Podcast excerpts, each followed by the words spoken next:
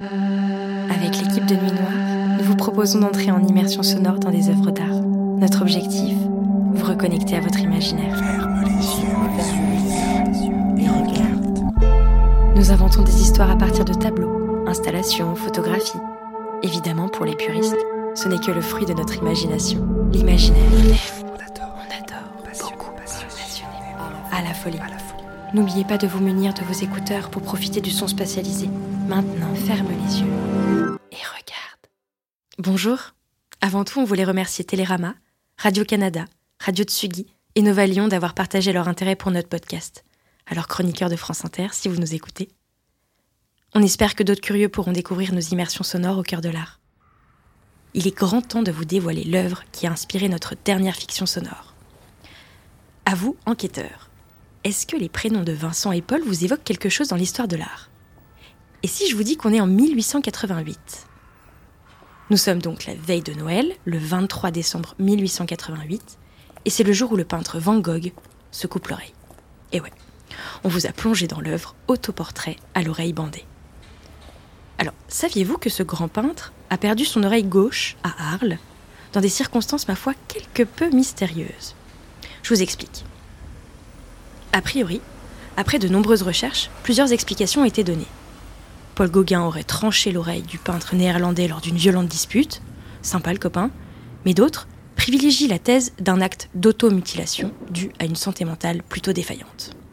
Figurez-vous que Vincent souffrait d'un grave trouble de la personnalité borderline. Les symptômes de cette pathologie psychiatrique auraient été aggravés par une forte addiction à l'alcool, dont le sevrage couplé à un état de malnutrition aurait entraîné une crise de délire et donc à son acte d'automutilation. Mais ce ne sont que des hypothèses, même si pour en arriver à ce diagnostic, les chercheurs se sont appuyés sur près de 900 lettres écrites par le peintre à ses proches, et plus particulièrement à son frère Théo, dont il était très proche.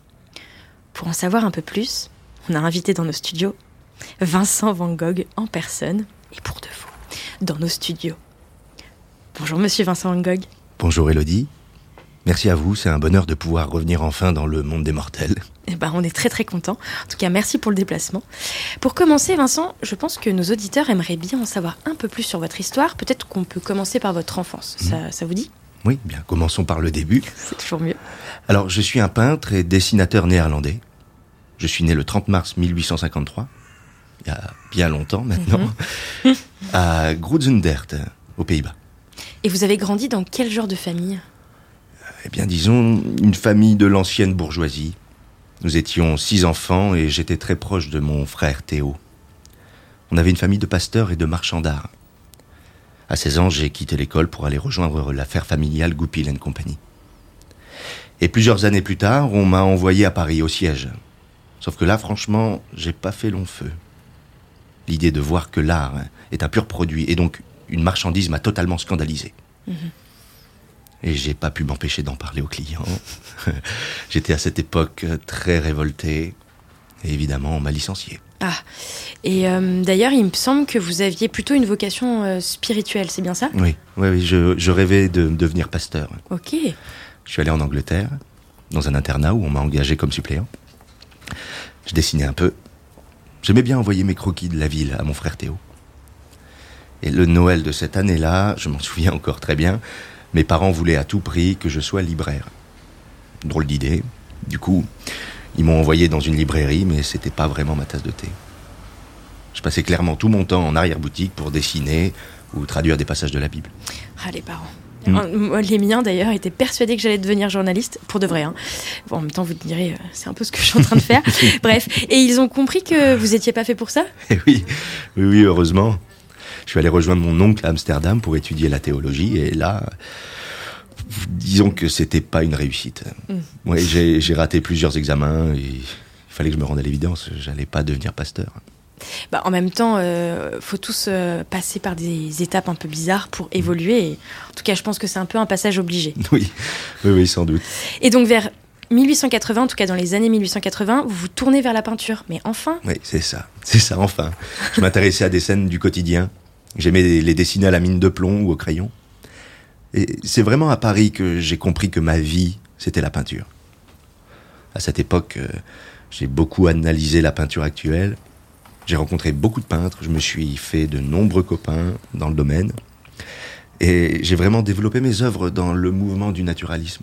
Donc pour euh, vous, auditeurs, pour info, le naturalisme, c'est la suite euh, du réalisme pictural, qui a d'ailleurs mis beaucoup de temps à convaincre euh, les critiques et le public. L'immense artiste reconnu avec vous, d'ailleurs, c'est Gustave Courbet, avec mmh. notamment L'origine mmh. du monde, qu'on connaît très bien. En gros, pour faire simple, l'important, c'est lié au motif, à la nature perçue telle qu'elle est. Mmh. Et je me demandais, votre fameuse amitié avec Paul Gauguin, est-ce que vous pouvez nous raconter un peu? Alors, Paul, c'était un, sacré compagnon de route. Bah, déjà, on s'est rencontrés en 1887 à Paris. Mhm. Et disons que c'était vraiment un, coup de foudre, amical. notre vie tournait autour de la peinture. On en parlait jour et nuit. Et un, un an après notre rencontre, on a décidé de créer une communauté d'avant-gardistes à Arles. Et du coup, vous y êtes allé, c'est ça? Oui on a trouvé un atelier qu'on appelait la Maison Jaune. Ah, la fameuse. Mm. Et je crois bien que vous aviez euh, quand même quelques discordes justement avec Paul. Est-ce que, en tout cas, pour vos sources d'inspiration, il me semble. Qu'est-ce qu'on a pu se disputer à ce sujet oui. Paul jurait que par l'imagination, sauf que moi, moi j'avais besoin de voir la nature pour peindre. On n'a jamais vraiment trouvé de terrain d'entente. Et c'est là-bas que vous avez peint justement les fameux tournesols qu'on adore. Alors, comme à notre habitude, on aime bien terminer par une citation inspirante, et d'ailleurs qui est de vous, parce que vous nous inspirez beaucoup. Euh, donc, vous dites Je suis en train de peindre avec l'entrain d'un Marseillais mangeant la bouillabaisse, ce qui n'étonnera pas lorsqu'il s'agit de peindre de grands tournesols. En tout cas, merci beaucoup, monsieur Van Gogh, de nous avoir fait l'honneur de venir dans nos studios. Plaisir partagé, Elodie. On espère que nous vous avons éclairé sur cet artiste et cette œuvre emblématique. Et on se retrouve très bientôt pour un nouvel épisode fictif de Ferme les yeux et regarde. D'ici là, n'oubliez jamais de vous reconnecter à votre imaginaire. Et si vous voulez nous soutenir, n'hésitez pas à parler de notre podcast autour de vous et de nous mettre 5 étoiles sur Apple Podcast. Merci beaucoup, on vous embrasse. Salut